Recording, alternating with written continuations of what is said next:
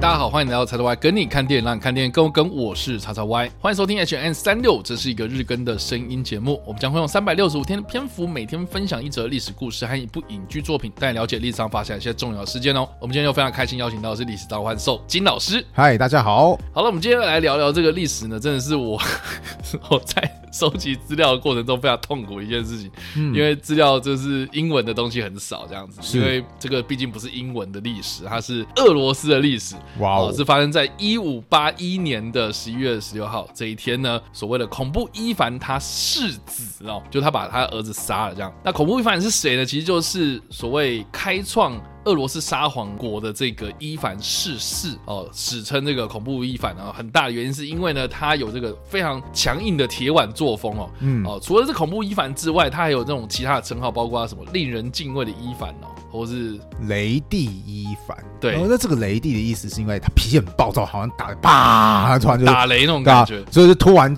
你就莫名其妙就一下就来了，对，所以就是其实很多都是在形容说这个人脾气是还蛮暴躁的。是的，那我们刚刚有提到啊，就。就是说他是俄罗斯沙皇国的开国元勋嘛，啊、嗯，就是开国之主啦。哈。同时呢，也是这个留里克王朝的一个君主，也是这个俄罗斯历史上的第一位沙皇啊。但是在沙皇之前的俄罗斯是长什么样子呢？这可能要请金老师帮大家补充一下。好，其实俄罗斯这个民族哈，呃，拜最近俄乌战争所赐啊，其实广义上都叫做斯拉夫人。那斯拉夫人他们在历史上的发源当中，曾经不断的转移。有多个据点，像基辅这边的斯拉夫人，后来就被称之为基辅罗斯。那移动到莫斯科去的那边，就叫做莫斯科罗斯，类似像这个样子啊。像现在不是还有什么白俄罗斯嘛？其实他们广义上都是斯拉夫人呐。那后来随着就是蒙古人的势力逐渐在欧亚这一带衰退之后啊，以莫斯科为中心的罗斯人就开始不断的崛起。这个可以说是现代俄罗斯。比较重要的渊源之一，大家听这个名称应该就可以知道吧？就是罗斯，就是现在的那个俄罗斯。对对对对，他们都叫罗斯人啊。对，那顺带一提哦，就是那前我不是说拜俄乌战争所赐嘛，有比较多人开始去查说这两个民族到底是发生什么事情。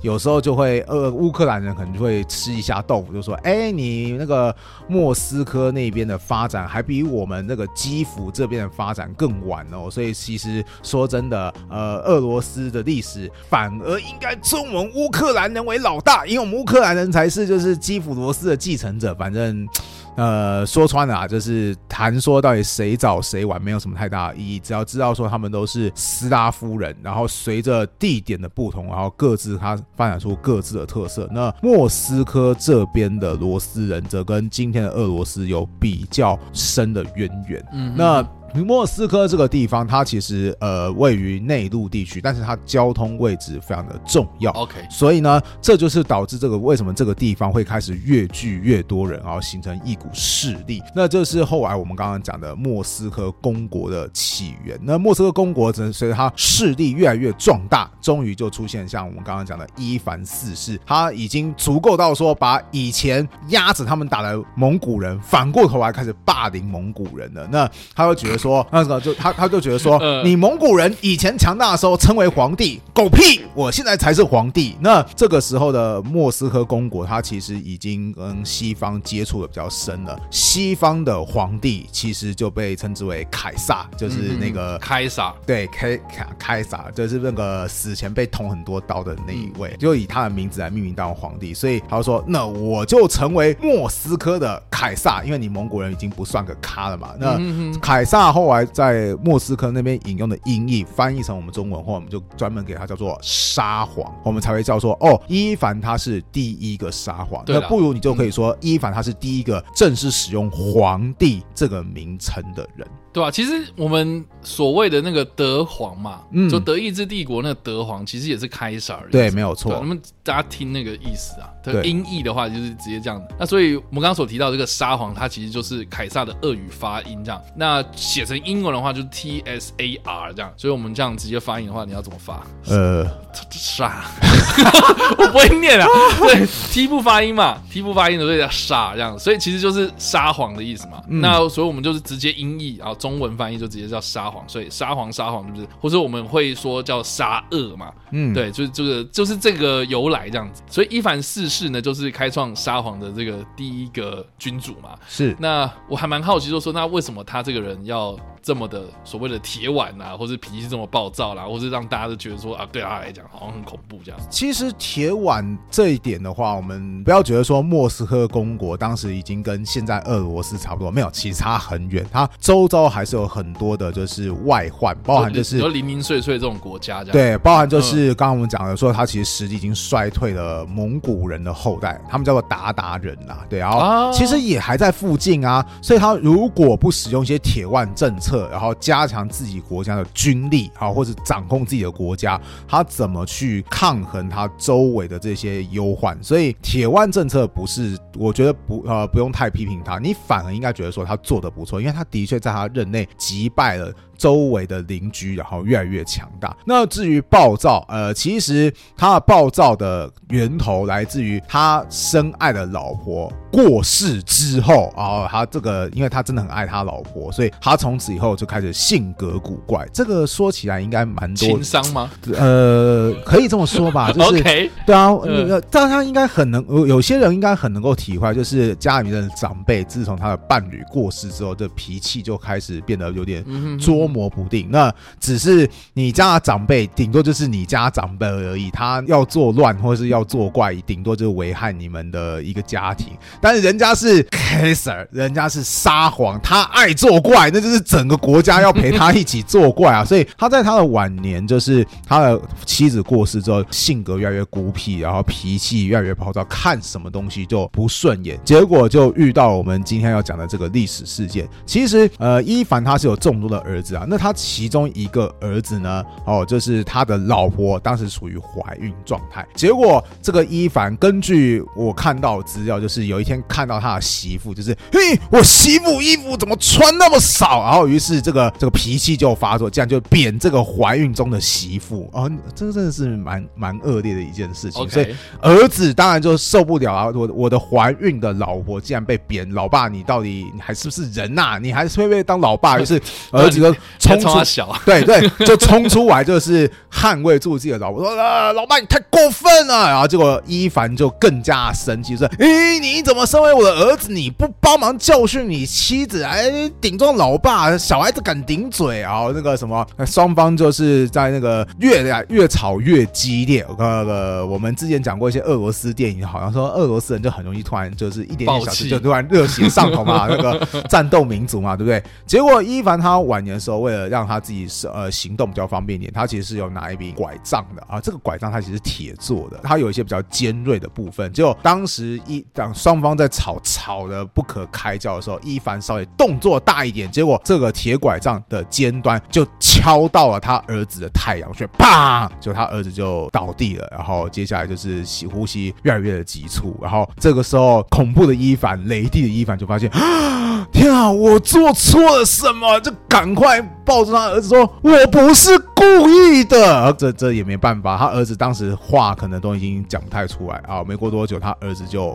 挂了，然后这件事情其实是还蛮标志性的，就是代表晚年的伊凡四世，他脾气真的是已经控制不住，他会做出他自己都会非常后悔的事情，因为他这个儿子应该算是他当初几个儿子当中，他觉得说最有继位才能的一个，结果他就把他失手打死了，然后那他的后来的接班人被人行为就叫做敲钟者，为什么？因为他后来继继承人最大的爱好不是国家大事，是很喜欢去欣赏教堂的钟声，有事没事还去，这是继任的撒谎还去跟教会说：“哎，我觉得你们教会的钟好好漂亮，我可不可以试着敲一下？”所以他就被称之为敲钟者。对，那个你就想想看，这个他后来的继承人就是必须得找一个就是这么好像没有企图心的，其实就源自于他把他最器重本来要扶植的接班人就失手给他打死了，可见他情绪管理这。问问题非常非常的大，嗯，对啊，所以其实这个我们今天讲这件事情，好像就是觉得说，哦，他就是一个脾气很暴躁的人嘛，然后把自己儿子打死了，就这样嘛。嗯、呃，可是我觉得他其实是关系到的是伊凡四世他的这个统治权位啦。嗯，对，因为其实呃，你你毕竟你一个政权刚成立的时候，你其实有很多东西就百废待举嘛，已经有很多事情都是要重新开始啊。你你可能你的势力要重新巩固啊。所以其实一方面就是说，伊凡四世他为什么会有铁腕作风？为什么他要这么强硬的做法？哦，其实很大原因是因为你在政权。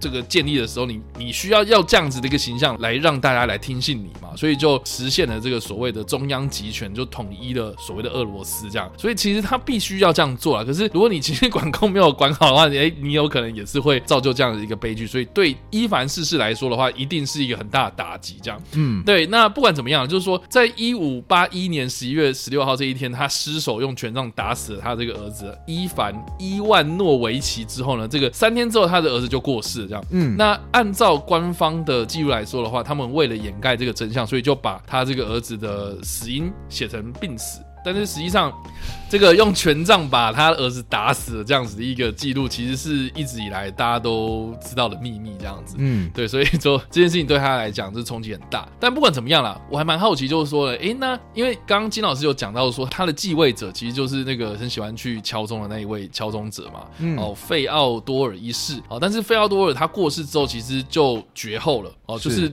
留就留里克王朝他就绝后了，然后只能就是有另外的继承者，然后来继位。这样，那我还蛮好奇，那说那现在这个沙，我们一般认知的就是到尼古拉二世，就是末代沙皇的那一个沙皇的血脉，是后来是怎么样延续下去的？哦，其实还蛮好玩的是，呃，俄罗斯的继承法在当时的欧洲当中是最。最为诡异，或者说最为自由的一个继承法。对对对，这我们之前在讲凯撒琳大帝的时候就是有讲到嘛。对对对，因为欧洲最传统的继承法叫萨利克法。对，萨利克法讲比较直白一点，就是只准男的接班。像实行萨利克法最严格的就是法国，所以你看法国，它从来没有女国王过，就是因为它非常非常严格的执行，说，哎，你只准男的接班，那全部的君主死光怎么办？你给我去找亲戚。我们找血缘最近的男亲戚过来继承，这叫做萨利克法。嗯哼嗯哼，那半萨利克法是说，就是。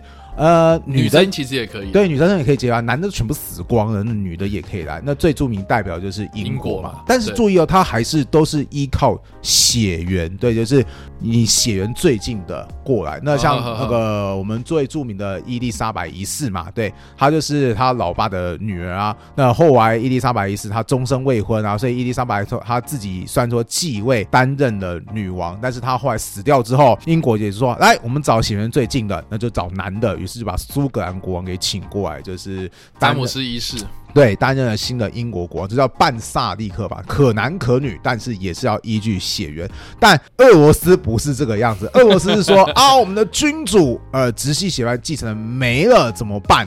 那一方面是。以前的沙皇他是可以指定的，他是可以指定接班。比方说，就是呃，我们呃，俄罗斯著名的大帝彼得大帝，他其实也是没有儿子嘛，所以他就指定说，就是大家临死就指定说，好，我死掉之后怎么办？我老婆接班。对，他竟然可以这样子哦，就是我、啊、这么随便哦。对，就这么随便，就是沙皇只用我老婆接班，于是他 老婆就成为了罗曼诺夫的第一个女沙皇。对，所以俄罗斯的女皇。也是蛮多的原因，也在于这边。然后另外一个是，那如果就是皇帝自己没有办法宣布接班怎么办？像我们刚刚讲那个敲钟者，一天到晚那边听敲钟那个，那个根本没有办法好好管理国家大事，对，有点有点有点傻的那种人该怎么办？那就是假设这位敲钟者过世之后，俄罗斯的贵族们会会聚集起来说：“好，我们选举。”我们选说要有谁来接班，那就是俄罗斯的贵族都有机会。嗯、那其实这个在西欧来看就超级奇怪，为什么？因为他们都是萨利克法或者半萨利克法，就是哎，照道理讲，就是要看血亲、啊，对啊，应该要看血缘啊。那个沙皇死了，谁血缘近谁去接班啊，这样比较稳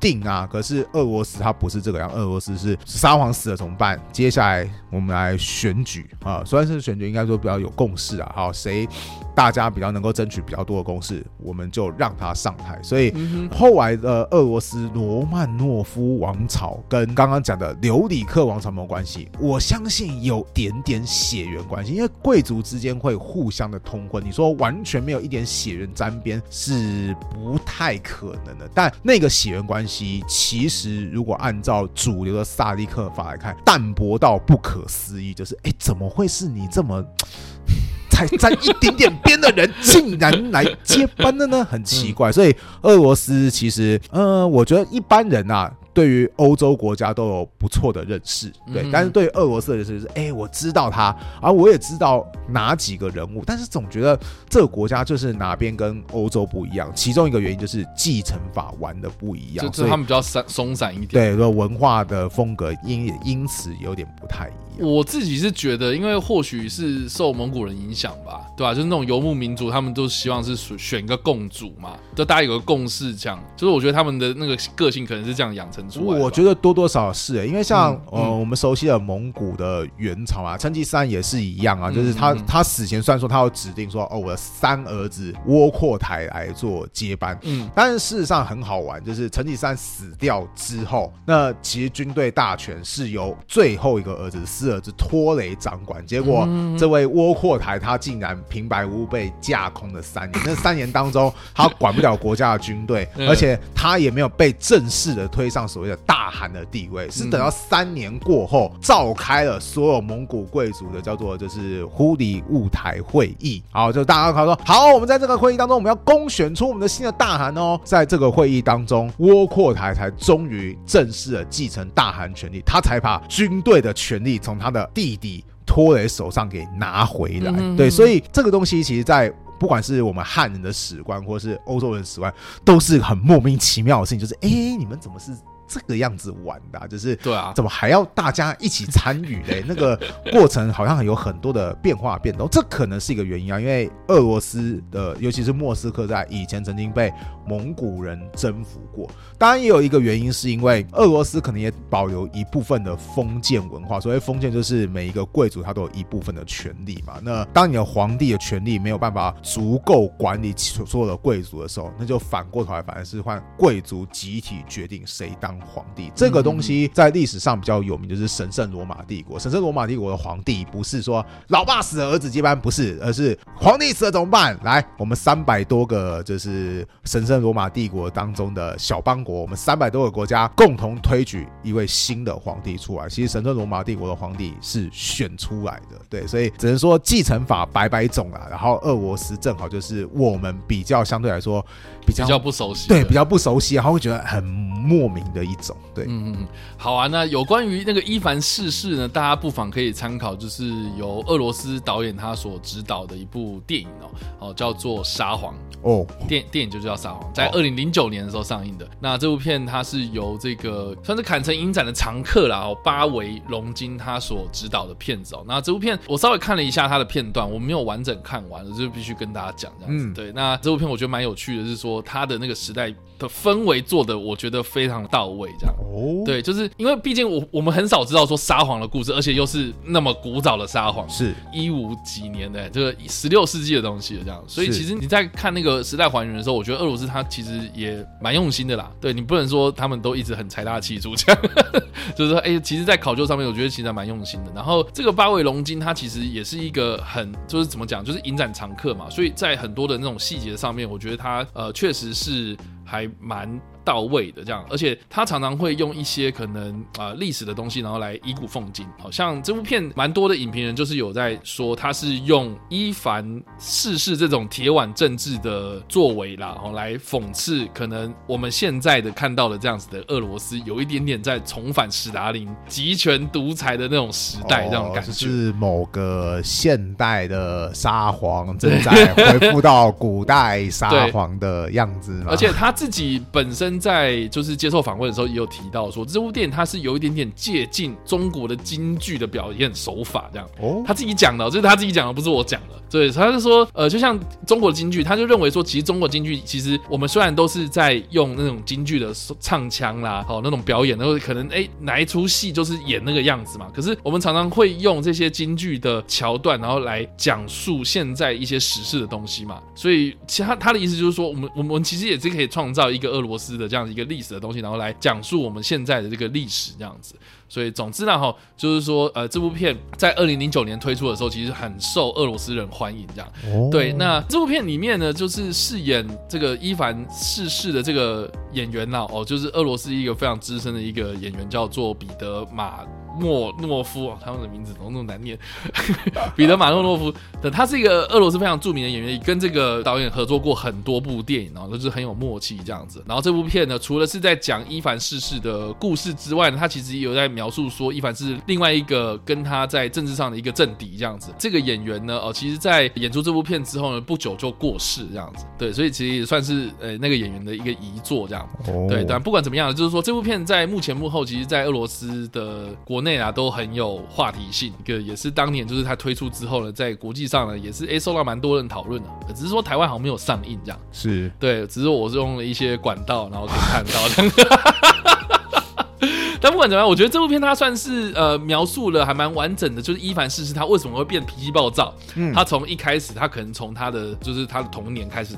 描述起就是说啊，他从小到大是怎么样的一个生长环境，然后到哎长大之后，然后结果他发现说他那个政敌竟然是他的一个童年的玩伴，嗯，对，总之他说哎那个在描述说那个当时的这个俄罗斯，可是可能跟我们现在想象中的那个俄罗斯帝国啊，或者后来的那种什么沙皇那种印象其实是差很多了，所以我觉得这个算是一个蛮特别的一个历史电影这样。好的，那以上呢就是我们今天所介绍的历史故事啦，以及我们所推荐的电影。那不知道大家在听完这个故事之后，什么样的想法，或是没有看过这部电影呢？都欢迎在留言区留言，或在首播的时候来跟我们做互动哦。当然呢，如果喜欢这部影片或声音的话，也别忘了按赞、追踪、脸书粉丝团、订阅我们 YouTube 频道、IG 以及各大声音平台，也别忘了在 Apple Podcast 三十八里板上留下五星好评，并且利用各大的社群平台推荐和分享我们节目，让更多人加入我们讨论哦。以上呢就是我们今天的 H&M 365，希望你们喜欢。我们下次再见，拜拜